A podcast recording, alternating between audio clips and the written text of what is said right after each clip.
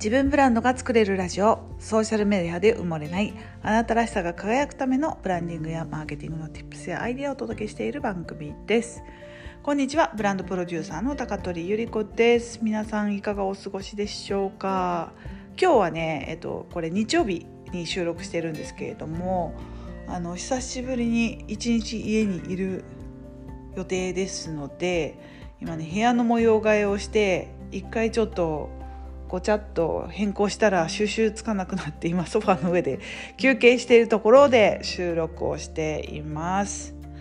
いやインテリアって本当に難しいですよね。この立体の空間をどう演出するのか。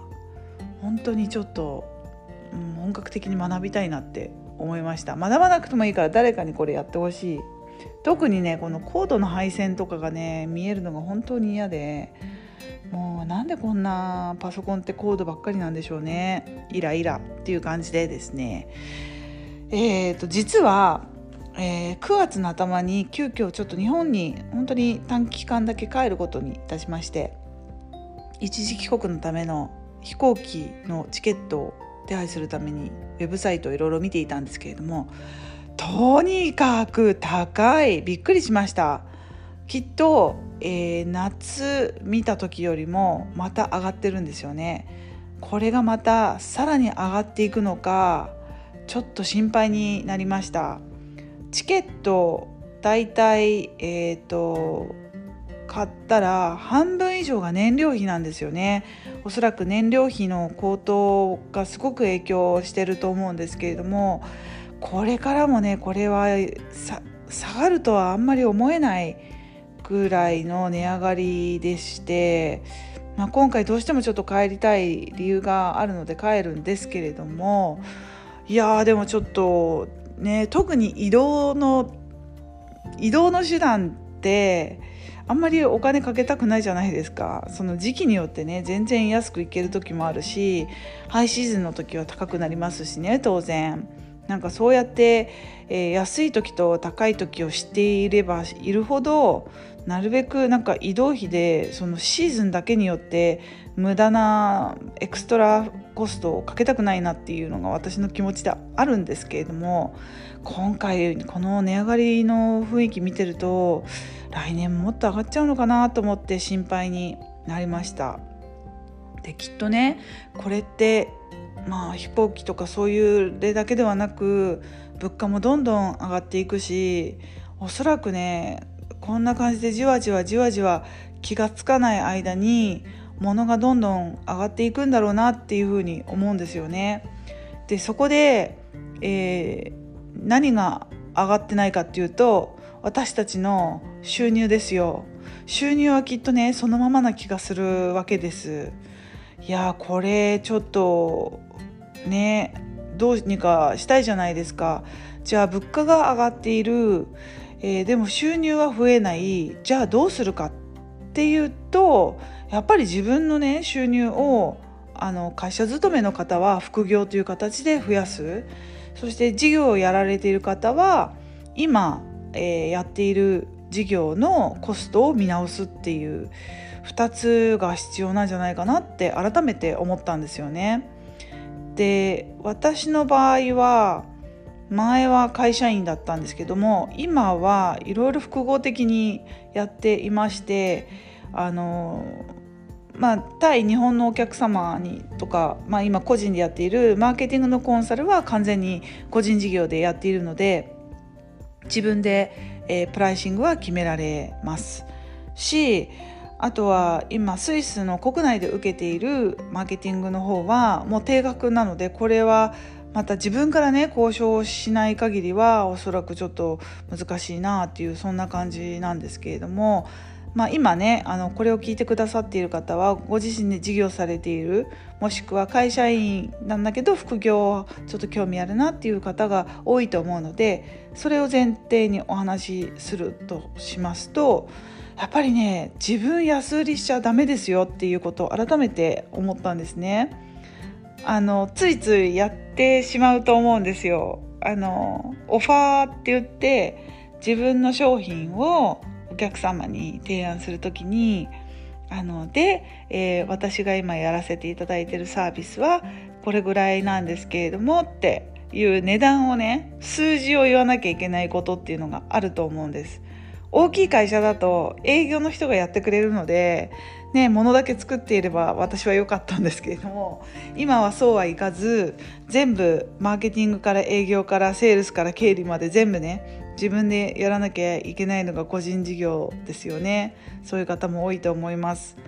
でオファーをする時に自分で高いですよねって言ってませんか？もしくはご自身であ高いかな。申し訳ないからちょっと値下げしようかなって思っちゃったりしてませんか？それはね本当にやめた方がよくって。あとはあの限定で増量しますとかね。なんかあの物販の方だったらあのもう一個つけちゃいますとかいうのは本当にねうん、それが普通になってしまうので次回からあの3個あ2個のところをね3個つけてお値段そのままでってやってるとそれが当たり前になってしまうので3個の値段になってしまうんですね。それを前提でプライスを決めているんだったらいいんですけれどもあの自分が相手に対して勝手に申し訳ないと思った上でサービス的にやっている増量だったり割引だったら本当に今すぐやめることをお勧めします。うん、ちゃんとそれなりの、えー、対象対象報酬か報酬を受けるべきだし、まあ、それをちゃんと何て言うのかなお金とサービスのやり取りがある前にですねはっきりと、えー、クリアにしておくのが一番いいかなというふうに思います。私あのね翻訳の仕事を日本とやり取りをさせていただいたことがあるんですけれども翻訳ってすごい安くて何でしょうね。前はおそらくここまで安くなかったと思うんですけれども多分年々年々あのやれる人も増えたのかあとなんだろう業種としてもうん前は特別だったのがそうじゃなくなったのか分かりませんがどんどん安くなっていって、えー、特に私は海外に住んでいるので、うんと、日本の物価で暮らしていない人からすると単価の安さにものすごいびっくりするわけです。であのかけた時間に対しての報酬がやっぱり少なすぎるっていうのがあってでもまあそのただの翻訳だとうんとそういう値段で見られてしまうんですが例えば私の場合は、えー、高級商材あのラグジュアリーブランドの翻訳をやってきたりとかあとその化粧品用語のワードであの簡単に普通の知らない人が翻訳する以外の、えー、特別なスキルがあるのでそれを売りにすることで、えー、値段をちょこっと上げて提案をして通ったっていうことがあるんですね。あのライターさんとかもね多分お金が単価がねすごく安いと思うんですよ最初のスタートが。だけど、まあ、最初のスタートとしては、まあ、あの自分の実績を作るっていう意味で安くやってもいいと思うんですけれどもある程度超えたらもうその実績を営業ツールとして売り込むあのツールとして割り切って、え私はこんなことしてきましたという実績を見せるツールにして、えそれ以降はきちんとあの自分のお金に見合った、え報酬をもらうべきだと思うんですけれどもそこでね報酬をきちんとスタンダードからもう少しプレミアムクラスプレミアムっつったらあれですけどちょこっとでも1円でも5円でも10円でも高く提案しようと思った時には今私が翻訳の、えー、例でお伝えしたような特別なスキルもしくは差別化を、えー、明確に説明できるように準備しとかなきゃいけないんですね。そこがねマーケティングでありブランディングなんですよこれをずっと聞いていただいている方はお分かりいただいていると思うんですが同じ翻訳でも私は例えばこの例えばですよ医療翻訳医療にお勤めだったりした方が翻訳ができるんであれば医療翻訳ができるのであのプラス5円できますとかねそういう交渉ができるようになるんですよ。そうなので差別化だったり自分のコンセプトが大事ですよっていうのは適正なねプライシングを提示できる自分の自信にもつながると思うんでぜひぜひ自分のコンセプトコンセプトって言って分かりづらいかな。やっぱり差別化。他の同じ同業他社さんと何が違うのか。自分らしさって何なんだろうっていうところが。とっても大事になってくるよっていう。あの結局はまたいつも言ってる話に戻るっていう。そんな回でございました。うん、9月はちょっとね慌ただしくて皆さんにお会いできる時間がちょっとないかもしれないんですけれども。またね、えー、フライトフィーが高くなってもですね私は日本に帰り続けますのでその分しっかり稼いで、えー、となんだろ